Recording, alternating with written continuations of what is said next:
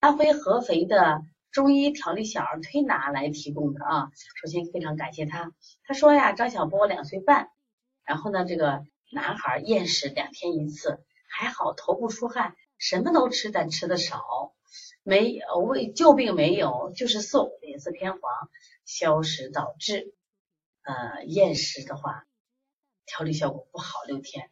首先，这个孩子没有积食。这个中医调理小儿推拿你在吗？在的，跟我说一句话好吗？就是中医调理小儿推拿，就是我想问你的是啥啊？这个小孩他没有明显的积食吗？从舌头上看，你为什么要消导？我跟你说，厌食啊有很多原因，比如说我们吃多了这种积食。那其实吃多了这种厌食，其实我觉得不归到厌食里面。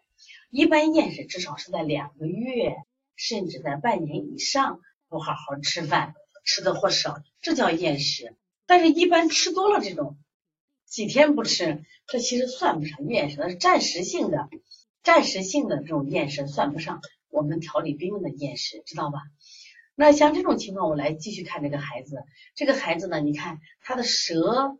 啊，中间有一点点凹陷，两侧有隆起，这是典型的这个胃强胃强的一个人。但是为什么他就不吃呢？但他为什么就说啊什么都吃，但又吃的少呢？关键是可能这个孩子运化差的很，运化差的很，运化不掉。从舌头上你看啊，舌颜色基本上还好，舌苔吧基本上还好。那我能看见的问题就是，嗯，舌后区有点小。舌后区小，舌前呢有点多，有一点多，知道吧？舌后区有点小，是肾气不足。肾气不足，我们老说肾阳助脾阳，你肾阳不足，脾阳不足，你一样就吸收不好呀。所以你看是不是啊？就你说厌食也不想吃呀。如果脾的助运不好，我原来有个朋友啊，他说过这话，他说：“哎，我每次吃了这个土豆丝，我都觉得胃不横拘手吧，就不想吃饭了。”什么意思？就他那个食物进到胃里头就不化。